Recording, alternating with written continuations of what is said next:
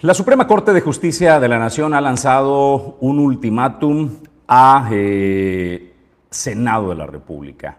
O nombran a los comisionados del INAI o serán destituidos. Han venido eh, haciendo oídos sordos el Senado de la República a la eh, resolución de la Suprema Corte de Justicia de la Nación. Lo que es más, les han dicho que están pues haciendo una injerencia en los poderes que no le corresponde a la Suprema Corte de Justicia de la Nación eh, contradecir las resoluciones o lo que se aprueba en el Senado de la República. Pero bueno, al final del camino, eh, el Senado de la República tiene que atender lo que la Suprema Corte de Justicia, que es la última frontera que se tiene y no ha atendido esta resolución, eh, Julio César González, lo que nos pone pues en eh, una nueva etapa de confrontación entre poderes, Julio. Y bueno, Jesús, pues fue también el, ministro Pérez Dayán quien se pronunció. Incluso usted recordará que cuando se envió este documento, esta instrucción, esta sentencia de la Suprema Corte de Justicia de la Nación al Senado de la República para que se nombrara a los comisionados del INAI,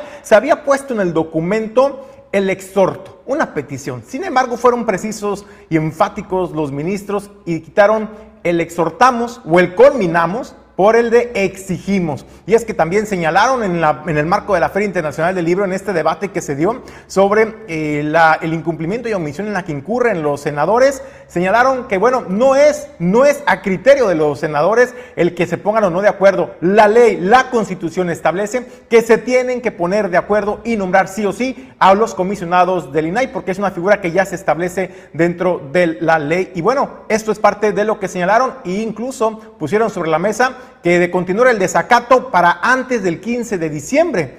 Podrían incluso empezar y poner sobre la mesa el tema de la destitución, al por lo pronto, al menos podría ser del presidente de la Cámara. Si algo se ha demostrado y se dicta una sentencia, la responsabilidad política de ese órgano constitucional, que es una Cámara del Congreso, tiene que responder. Se nos dice, me estás obligando al consenso, son dos terceras partes. La oposición no quiere porque yo llevo a uno. Ellos quieren a otro, yo no lo quiero. ¿Me vas a obligar a ponerme de acuerdo? Sí. La constitución no está imaginando a ver si llegan a acordar. Hay que nombrar, porque la figura ahí está, garantiza derechos humanos, y aunque no los garantizara, la constitución lo previene. ¿Destituiríamos entonces al presidente del Congreso o por lo menos al presidente de una Cámara?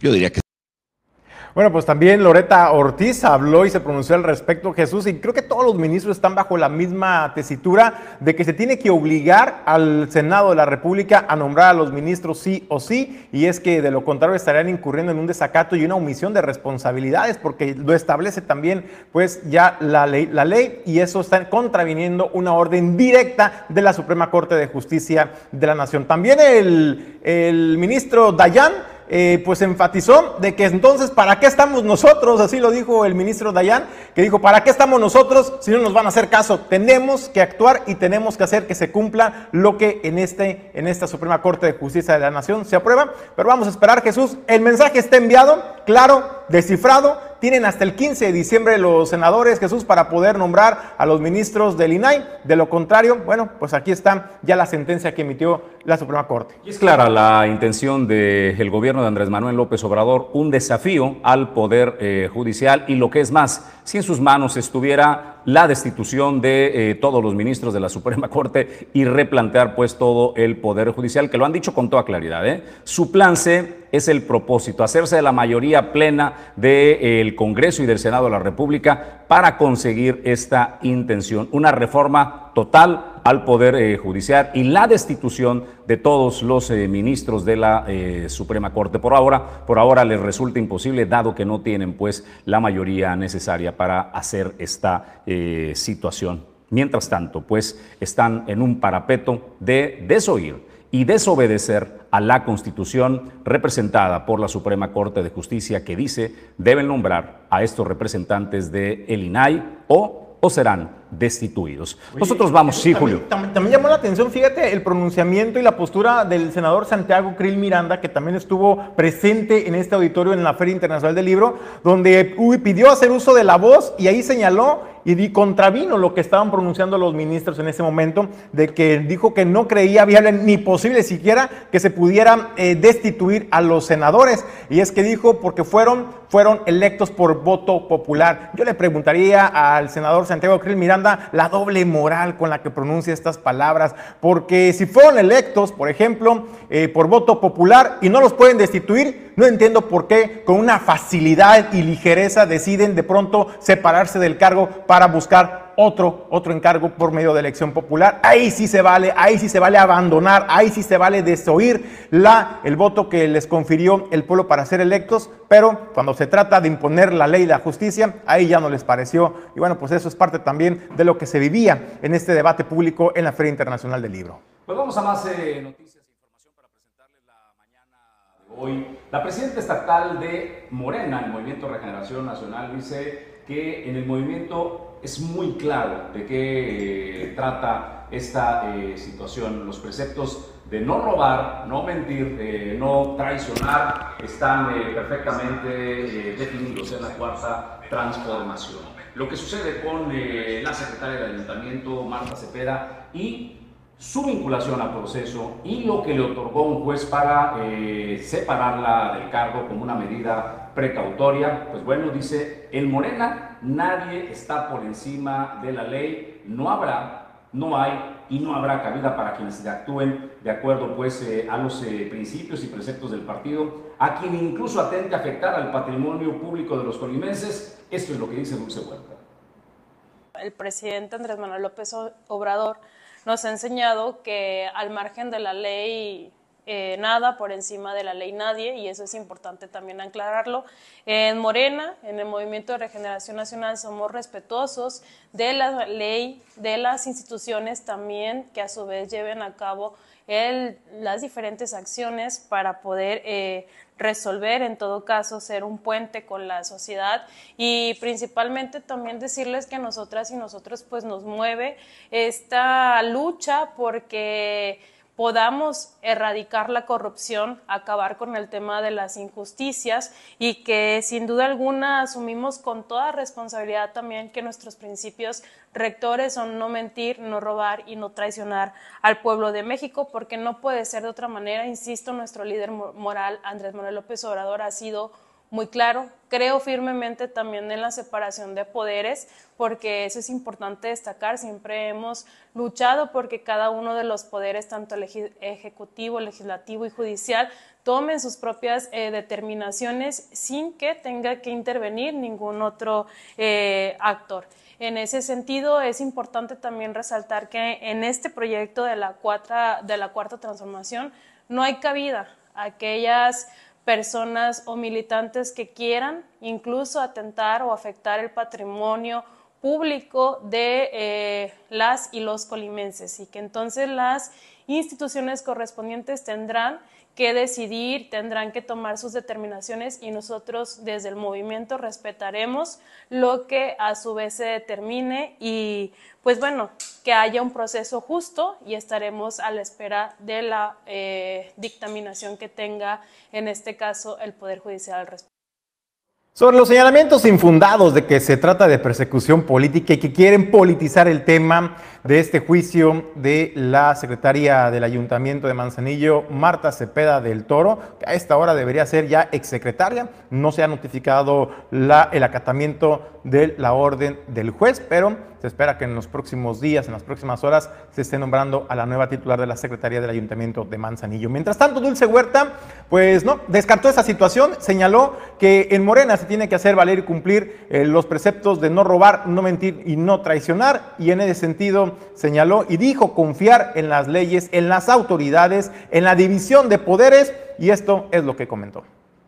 Sí, creo firmemente en que se tenga que llevar el proceso legal correspondiente. Insisto, nosotros desde Morena no eh, alentamos a que exista corrupción en todos los entes públicos, eh, y que se castigue cuando se tenga que castigar, porque eh, también eh, pues es importante, no protegemos a nadie y no tenemos por qué protegerlo.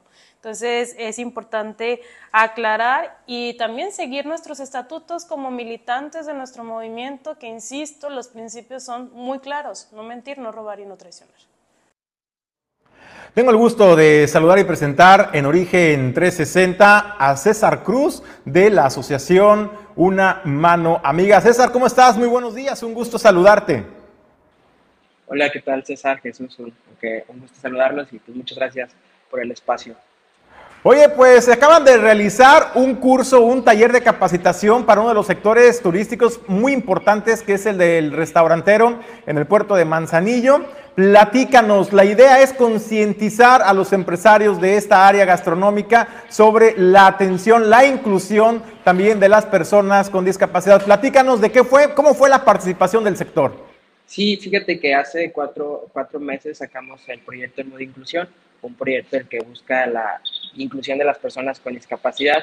En esta primera etapa que buscábamos, que buscamos era capacitar al sector turístico, especialmente a los restaurantes. Tuvimos un acercamiento con, con Canirac y Pasó las Brisas, en la cual la idea era capacitar a cada uno de sus restaurantes que conforman su gremio sobre temas de inclusión y sobre todo para que los prestadores de servicios, los meseros o las personas que, que están en el trato con el cliente puedan saber cómo atender a una persona con discapacidad en caso de que llegue a, su restaurante, pues como Manzanillo es un puerto eh, muy eh, turístico, entonces pues eso, eso buscamos como institución, poder capacitarlos en estos temas para que puedan atender pues muy bien a las personas con discapacidad.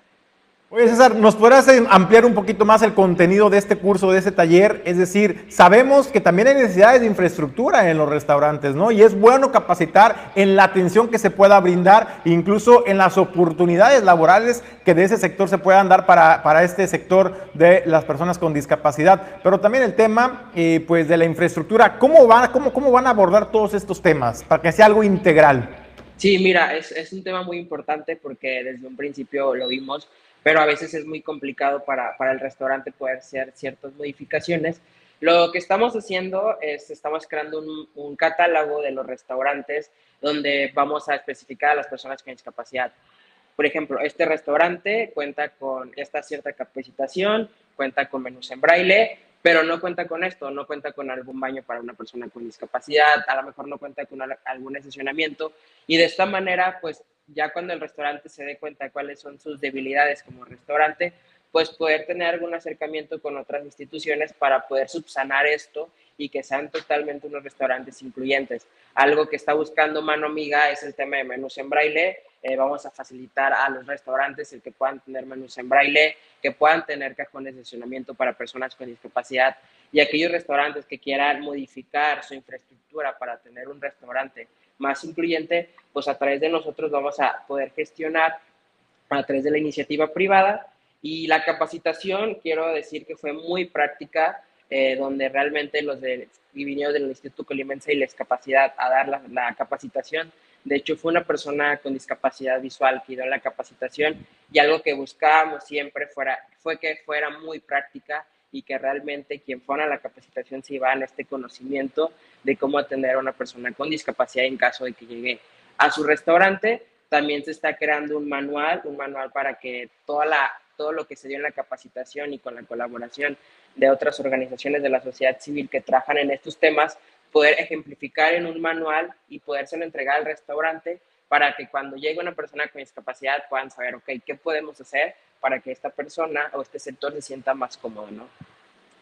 César, pues agradecerte la oportunidad de platicar la mañana eh, pues de este jueves en Origen 360. Desde luego reconocer la labor que realiza esta asociación civil Una Mano Amiga, atendiendo una de las necesidades de un sector eh, pues tan sensible como es el de los discapacitados. Y también reconocimiento a la sinergia que se ha logrado con el sector empresarial en el puerto de Manzanillo para poder abordar de frente ese tema. Agradecerte, César. Muy buenos días.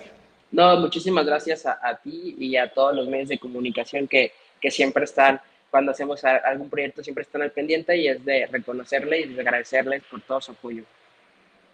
Ahora está, pues César, César Cruz, de Una Mano Amiga. Importante también atender las acciones y las labores encaminadas a atender las necesidades de un sector tan importante como es el sector de la discapacidad. Nosotros vamos a una breve pausa y regresamos con más información. Hace 22 años, sentamos las bases de una de las empresas más importantes de la logística en México, Cima Group, con presencia en los principales puertos del país, líderes en el manejo de vacíos, punto de inspección fuera del puerto, RFE, flete marítimo, transporte terrestre y más. Cima Group, 22 años, simplificando el comercio mundial.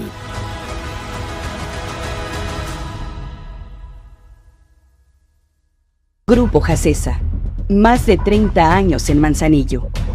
Cuenta con la mejor terminal de carga general de los puertos de México. Terminal de servicios, transporte y servicios aduanales si deseas importar o exportar desde Manzanillo, Grupo Jacesa es tu aliado confiable.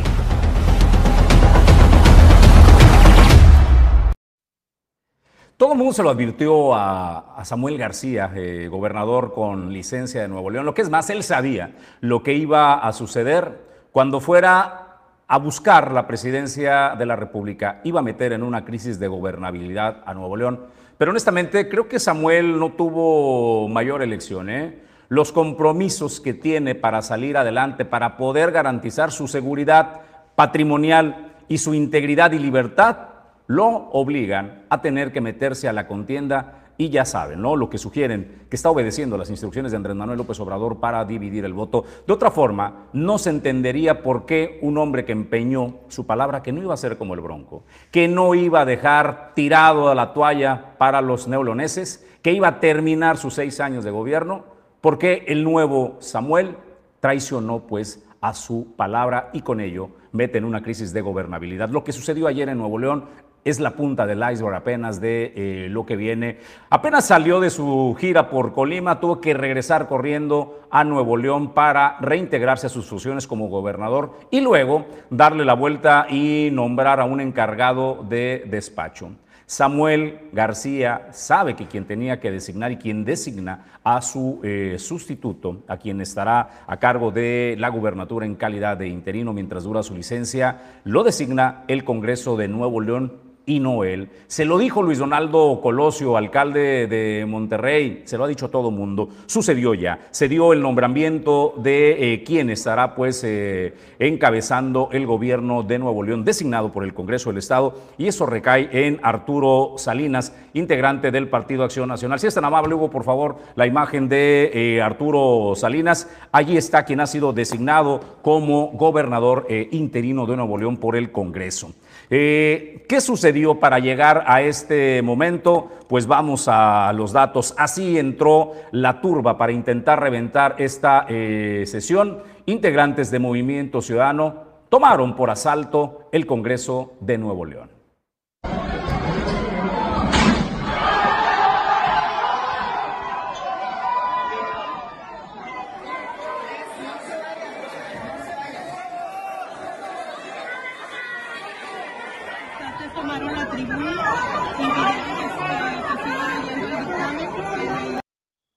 Bueno, eh, una vez que entraron pues eh, por la fuerza, intentaron reventar la sesión tomando la tribuna y así se vivió, gritaban los eh, diputados locales, resistan, no se muevan de sus posiciones.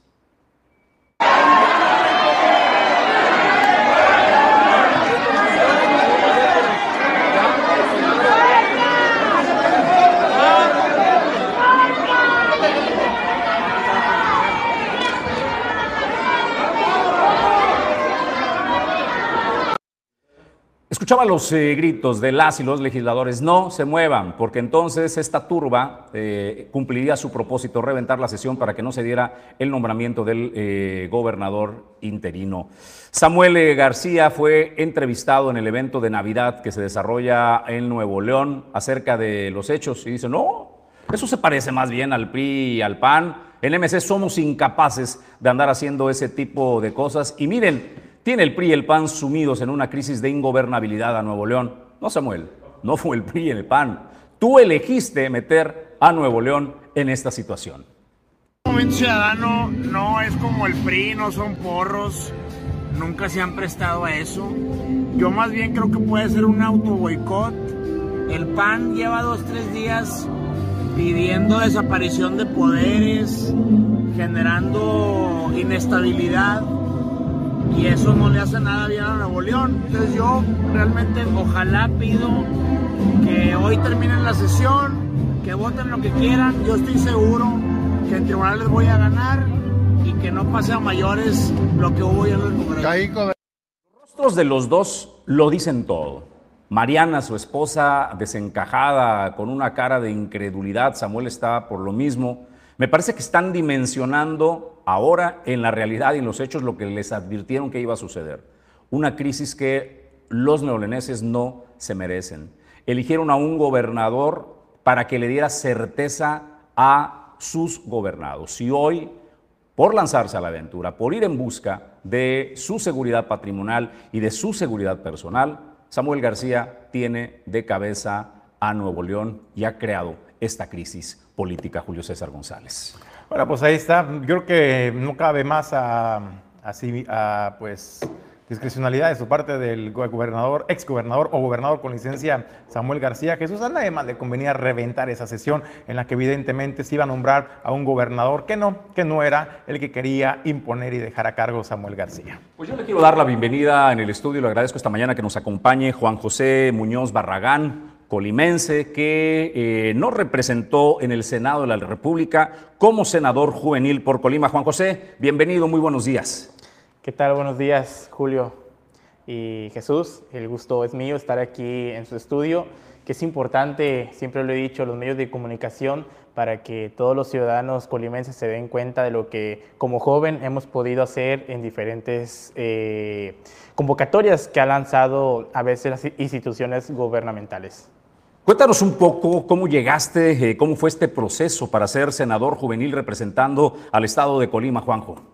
Sí, mira, eh, en el mes de en el mes de marzo el Senado de la República totalmente saca una convocatoria para que eh, a los jóvenes de los 32 estados de la República puedan ser partícipe como senador juvenil eh, donde pues representaría a cada estado de la República y pues vaya, la convocatoria eh, te pedía dichos lineamientos como eh, la iniciativa, como también el, tema de, difundir, el por qué hacerlo y por qué lo quieres hacer. Entonces, pues tu servidor durante, durante la convocatoria con más de 2.500 jóvenes que se anotaron de todo el país, pues Colima pudo tener la oportunidad de que su servidor lo representara y pues ganamos la convocatoria con la iniciativa de discapacidad.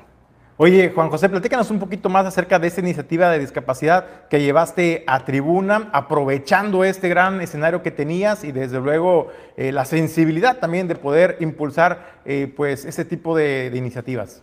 Sí, mira, eh, yo siempre desde que tengo desde que he estado, mejor dicho, en el labor social, yo más de siete años, siempre he dicho que un tema que es muy demandado, que es la discapacidad, eh, yo la presenté por tres cosas. Una, porque, porque la discapacidad ha sido olvidada en todos los factores, desde, desde que no se les da presupuesto a la gente, desde que si no eres vecino de tal, si no eres amigo de tal, no puedes obtener una silla de ruedas del gobierno o de X cosa, o si no eres aliado del, partido, etcétera, simpatizante, no te pueden dar las cosas.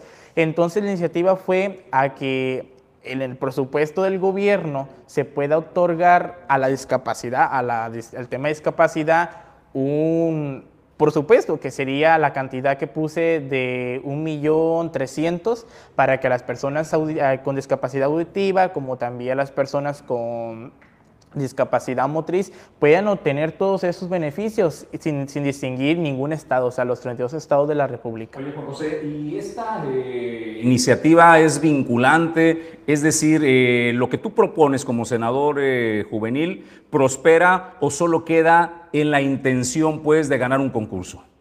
No, hasta eso, la verdad que me siento emocionado, o más que emocionado, ahora sí que pues no, no, sé cómo decirte la palabra, pero el senador Mancera, el senador Mancera y senadores del grupo parlamentario del, del PRI, recuerdo, y no me acuerdo de, no me acuerdo de qué otro partido, pues tomaron esa iniciativa que ahorita es una, se está realidad, es una realidad que se está debatiendo en el Senado. Yo espero que pues sea ahora sí que una realidad totalmente y ya esté en la Gaceta Parlamentaria, pues para que se beneficien eh, todo ese sector tan importante. A ver, te vamos a ver un poco acá en pantalla. Este, estuviste en tribuna en el Senado y que nos cuentes la experiencia, qué fue lo que ahí dijiste, ¿no? Vamos a, vamos a verte en tribuna.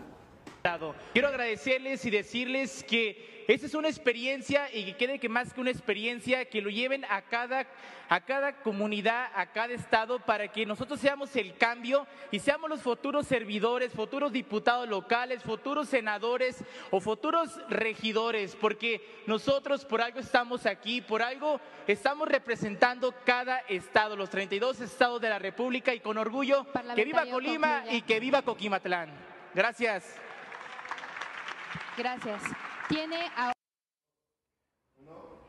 Juan José, platícanos qué es lo que sigue, qué es lo que sigue en tu agenda, en tu proyecto. ¿Tienes aspiraciones? Hay que decirlo, estamos a la vuelta de una temporada electoral bastante importante. Eh, sabemos que enarbolas buenas iniciativas, tiene sensibilidad, que es lo que se ocupa ahora de los representantes populares. ¿Qué es lo que sigue para Juan José? Mira, eh, es un tema que yo lo he venido comentando seré breve, yo soy presidente de una asociación civil en el estado de Colima, se llama Alianza Social, tenemos dos años ya eh, en el estado de Colima, donde nos enfocamos en temas de vulnerabilidad y temas de sectores como discapacidad de la comunidad y entre otros. Y pues mira, su servidor, yo siempre lo he dicho y no me va, ahora sí que nadie, me va a quitar de decir ese, eh, eh, ese lema o, tener e, esa visión de que no se ocupa un puesto político para poder servir, poner las bases de, un, de un, principal movimiento para, para, mejorar la comunidad o municipio o el estado. Eh, Juan José Muñoz, como todos me conocen, el Güero, en Colima y el, municipio, pues ahora sí que si se, yo siempre he dicho, si se me da la oportunidad, si la gente lo requiere, yo estaré. Yo estaré, como siempre lo he hecho, porque este cargo que tengo ahorita como presidente de la asociación fue electo por, por más de 50 eh, personas de diferentes grupos eh, sociales.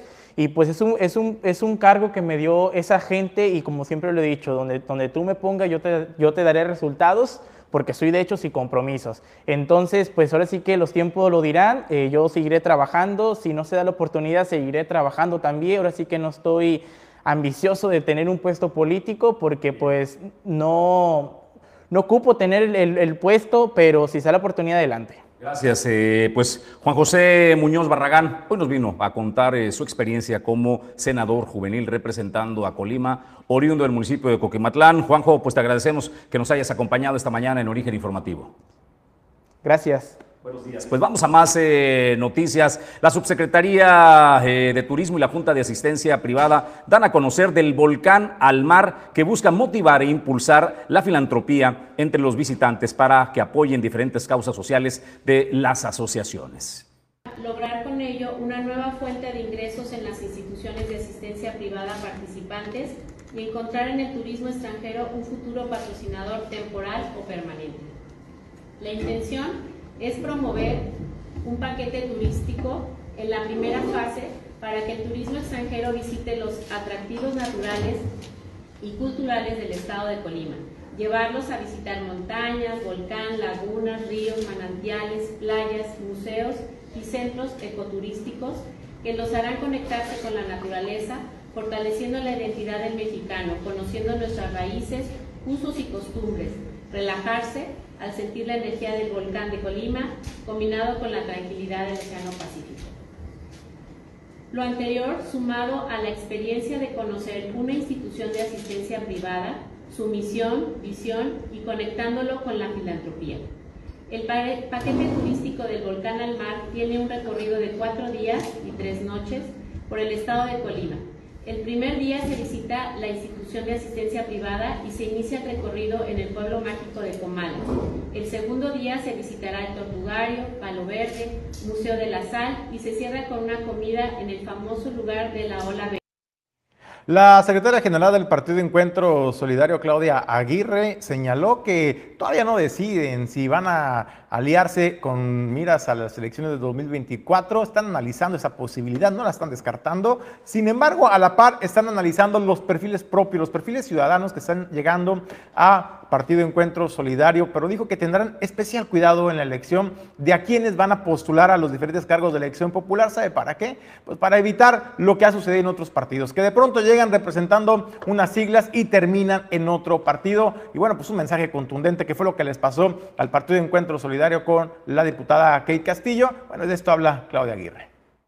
No, fíjate que este, nosotros hasta el día de hoy seguimos este, trabajando solo. Eh, ahorita también no te podría decir que no, no sabemos qué vaya a pasar, pero al día de hoy el Partido Encuentro Solidario Colima este, se, mantiene, se mantiene solo para este proceso electoral. Eh, yo creo que en su gran mayoría, ¿no? Las y los compañeros, los ciudadanos y las ciudadanas que se acercan, pues también tienen sus proyectos, eh, los cuales en su momento serán analizados. Por el momento, este, sí han llegado a hacer este, algunas propuestas, manifestaciones, pero bueno, ya en su momento la Comisión de, de Estrategia Electoral, junto con la, el Comité Directivo Estatal, pues hará lo propio, ¿no? Que es revisar los análisis, los perfiles porque como hemos comentado, eh, lo que queremos es equivocarnos lo menos posible con las y los cuadros políticos que vaya el Partido Encuentro Solidario este, a, a poder apoyar desde este instituto para que participen, porque pues queremos gente que realmente tenga una identidad, una ideología, que realmente eh, el proyecto que ellos quieren eh, sea para el beneficio de la sociedad y de nuestro Estado, que no nada más sean a títulos personales o por intereses personales, como lamentablemente hemos visto en muchos casos, y que al rato estén aquí, al rato anden en otro partido. Creo que la verdad como sociedad se está cansado ya. Puerto Manzanillo es la sede de las empresas que generan el desarrollo portuario. Aquí se generan las ideas y se trabaja en el comercio exterior, la logística y los negocios. Torrepuerto Manzanillo, el espacio ideal para líderes y emprendedores. Torrepuerto Manzanillo, hacemos negocios. Más de 30 años de experiencia están al servicio de tu salud bucal en Clínica Dental Local el equipo más completo de especialistas en el cuidado de tu salud bucal están aquí, operando el equipo técnico a la vanguardia tecnológica. Clínica Dental Lobcal.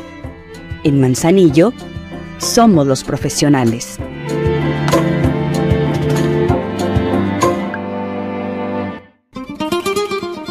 El icono de la cocina española en Manzanillo Restaurante El Marinero del Hotel Marbella. Ven a disfrutar los mejores platillos con los sabores auténticos de España. Restaurante El Marinero del Hotel Marbella. El ícono de la cocina española.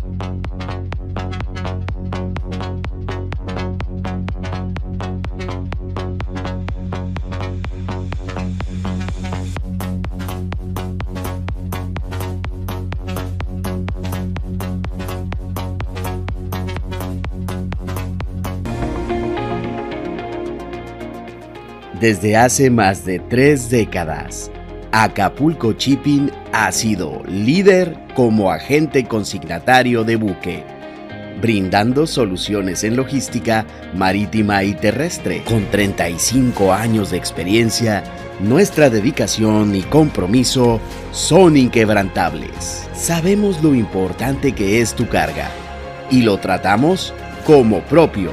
Acapulco Shipping. Tu confianza en nuestros servicios es nuestra fortaleza. Esta mañana en charla con Origen Informativo es un gusto darle la bienvenida a la delegada del Infonavit que nos acompaña desde eh, la ciudad de Colima, Marisol Luna. Le agradecemos que atienda la conversación. Marisol, muy buen día. ¿Qué tal? Buenos días. Saludos a todo el auditorio. Es un gusto estar con ustedes. Pues Marisol, eh, ¿qué tan fácil es poder accesar hoy en día con las nuevas reglas de operación del Infonavit pues a un crédito? Mira, el Infonavit en, estos, en esta administración se ha transformado para, cada, para que cada vez sea más fácil poder obtener tu crédito.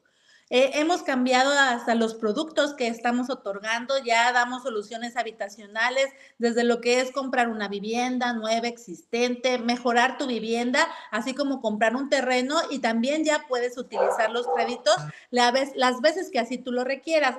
Es, tú en un, desde que inicias un trámite, desde saber qué vivienda quieres hasta que se formaliza un crédito, estamos hablando que puedes tardar desde 20 días hasta 35 días en que puedas tú estar firmando el nuevo crédito. Oye Marisol, eh, todos esta gama de abanicos de proyectos y programas del Infonavit sin duda ha redituado en una mayor solicitud de crédito de eh, los derechohabientes, de las personas, de las familias que buscan ampliar su hogar, contar con un hogar o aliarse a la mejor con la pareja, con el cónyuge, no necesariamente estar casados o con el hermano a la mejor para poder adquirir una vivienda pues de mayor valor. Y creo que todo esto ha venido a incrementar la solicitud de créditos por parte del Infonavit. Así es, tenemos ya lo que son los programas Unamos Crédito, en donde tú ya puedes unir créditos con lo que es mamá, papá, hermano, hermana, incluso parejas del mismo sexo o amigos, en donde tú puedes tener una vivienda de un mayor valor.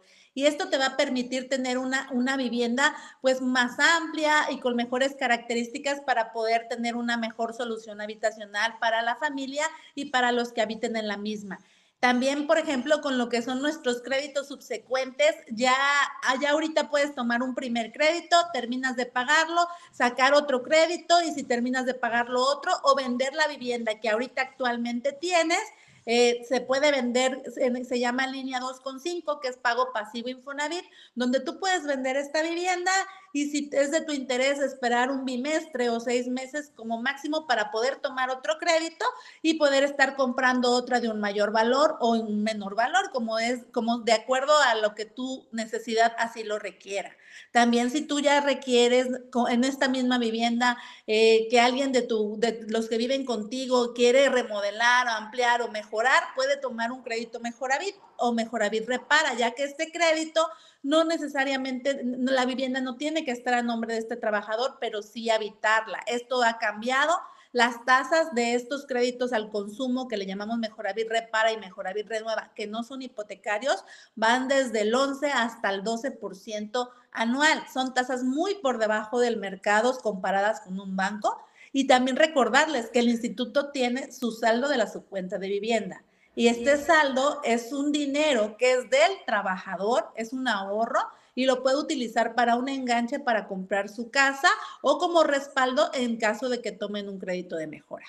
Marisol, eh, dos preguntas. La primera es, eh, ¿es un mito urbano o es una realidad el tema de la edad? Que si cumples pues 50 eh, años o a partir de los 50 años, el Infonavit pues restringe tus posibilidades de, de obtener un crédito y hasta ¿Cuánto es el tope de dinero que se puede accesar para un crédito de vivienda por parte del Infonavit? Mira, nosotros actualmente, y esto acaba de cambiar en este año, ya los créditos son hasta los 65 años para todos aquellos que son caballeros, para todos los hombres, es hasta ah. los 65 años la edad máxima para poder tomar un crédito y hasta, hasta los 70 años, perdón, cambia de 65 a 70 años, que son 5 años más de plazo. Esto les ayuda a que el monto de crédito eh, no, se, no baje, porque a lo que la pregunta que tú me hacías, que si entre más edad tiene, más va bajando el monto de crédito. Esto es porque está topado a la edad. O sea, tú, por ejemplo, si sacas un crédito a los 60 años, prácticamente estamos hablando que te, te hace un cálculo, porque tú a los 70 años, si eres hombre, tendrías que terminar de pagarlo. Para el caso de las mujeres es hasta los 75 años esto les da cinco años más para pagarlos y también les ayuda a que su monto no baje y en algunos casos han subido los montos de crédito por estos cinco años más que les están dando a los hombres, que son hasta los 70 y 75, hasta los 75 a las mujeres. Oye, Marisol, ¿cómo nos encontramos? Está transformándose.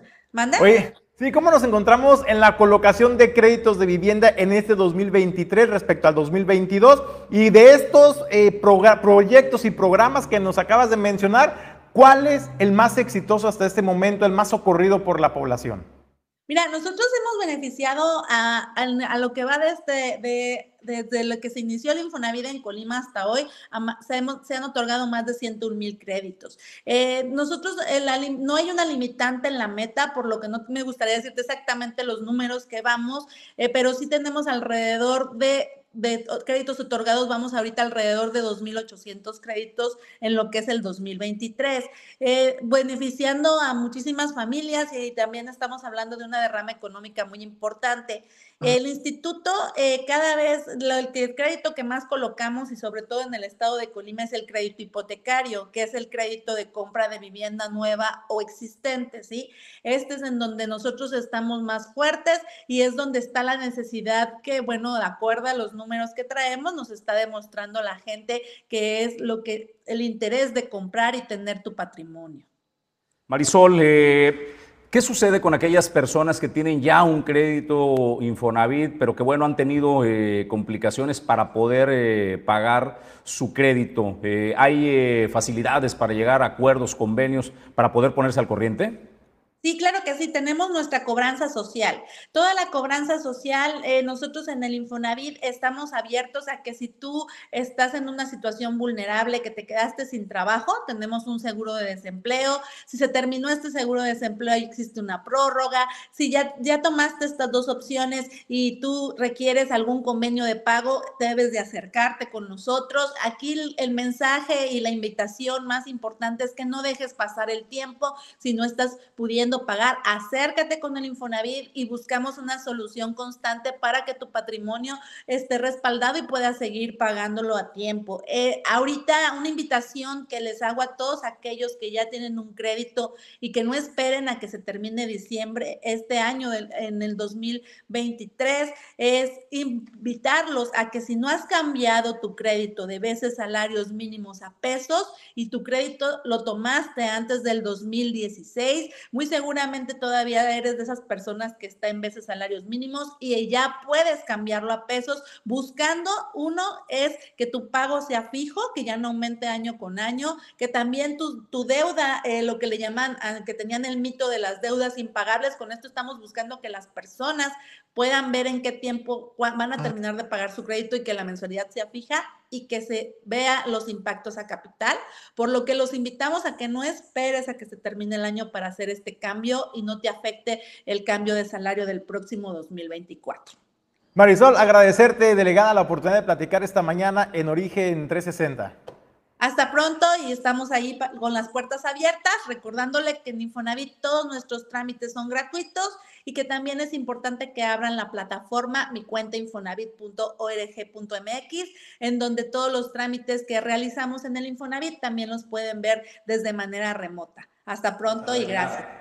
Gracias a la delegada del Infonavit en el estado de Colima, Marisol eh, Luna, conversando para Origen Informativo. Vamos nosotros a más eh, noticias. El artista plástico jalisciense Hugo eh, Gutiérrez está, estará presentando sus obras plásticas en el Museo Universitario de Artes Populares María Teresa Pomar. Será a partir de hoy, 30 de noviembre. El creador de obras destaca que su exposición llevará el nombre de Inercia, ya que va enfocado al pop art la exploración del color, tradiciones y danzas.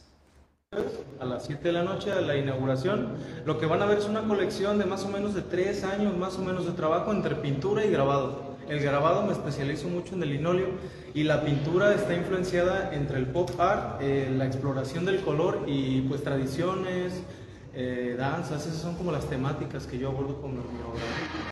Pues sí, no, no, sé qué tanto de arte urbano se ve, pero sí tengo mucho de, eso en, cuando empecé como con la pintura. Mis primeras expresiones como pictóricas fueron en la calle tal cual, stencil, graffiti, pósters, stickers, hace unos 10, 15 años más o menos fue cuando yo empecé como con esa inquietud de querer expresarme y lo hice en la calle tal cual con el graffiti, ¿no? Y quizás por ahí tiene estas, estas connotaciones un poquito de la calle o callejeras, pues. Y ahorita pues ya con los estudios que he tenido, digamos que todo eso lo complemento y pues es el resultado que, que van a ver en la inauguración. Las obras todas están en venta, son, la gráfica, digamos, por ser la gráfica, eh, es un tantito más económica, hay piezas de hasta 3 mil pesos, más o menos. Hasta tengo una que eh, por las características de la pieza, pues el costo son 100 mil, ¿no? Digamos, pero es por el currículum de la pieza nada más por ejemplo, la que tenemos aquí, este es un homenaje entre a los artesanos y a José Clemente Orozco. Esta pieza se llama Hombres de Fuego. Eh, digamos que esas son como las influencias que tengo como de, de temáticas. Indira Kempi, senadora de Movimiento Ciudadano, habló para Claro Oscuro, para Tragaluz, disculpe usted, para Tragaluz. Ahí habló de que Samuel García no dimensiona, no tiene idea, no dimensiona del riesgo y la ingobernabilidad en la que pone, no solamente está poniendo a Nuevo León, sino también incluso a México, llamándolo un peligro aún más grave que el presidente Andrés Manuel López Obrador. En fin, ¿qué hemos hecho con AMLO? Lo hemos puesto en el lugar equivocado. ¿Y qué haría usted con AMLO? Pues nada, se tiene que ir a su casa. ¿Y qué ha hecho AMLO con Samuel García? Risas. ¿Usted entendió por qué dejó el gobierno para entrar al sainete de las campañas? Samuel. Porque no dimensiona la realidad de México y porque está en un pleno desacato de entender lo que significa la responsabilidad del honor a la palabra. No la tiene. No la tiene. ¿Anda muy envalentonado así son en su tierra? La gente es fuerte, es trabajadora y es contundente, pero sus políticos no le representan. ¿Quién les ha dicho que, que ese hablar campirano los vuelve más populares? El Bronco. ¿Samuel García se chura del Bronco? Segunda parte.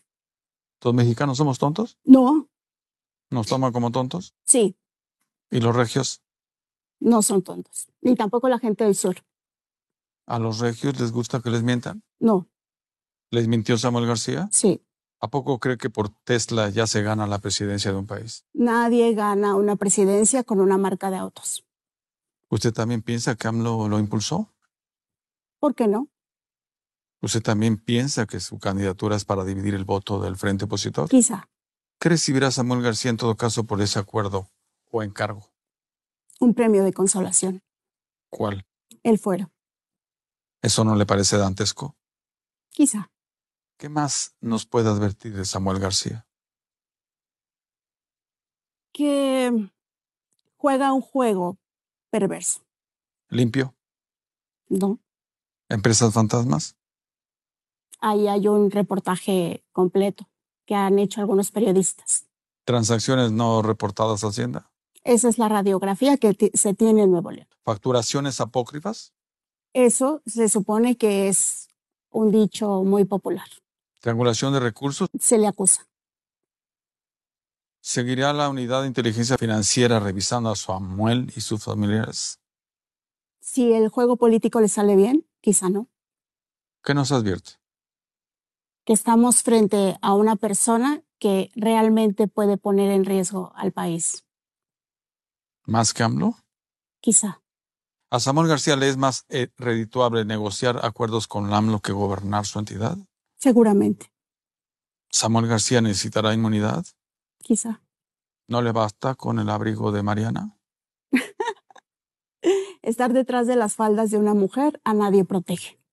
Y si alguien conoce eh, a un compañero de partido, pues es ella. Ella es parte del movimiento ciudadano, del movimiento naranja, Indira Kempis, senadora de la República. Vaya forma de hablar del gobernador con licencia y aspirante a candidato a la presidencia de la República, Samuel García. Nosotros vamos a más temas y noticias. El subsecretario de Turismo, Jorge Padilla, destacó la organización de diversos eventos eh, culturales, artísticos, gastronómicos y deportivos que se han realizado de manera constante para incentivar el turismo en la entidad. Petición muy sentida, dice, del sector, por lo que se está eh, trabajando fuertemente en la organización de este tipo de eventos. En ese sentido, adelantó que para el fin de año se espera un evento novedoso con Manzanillo se ilumina.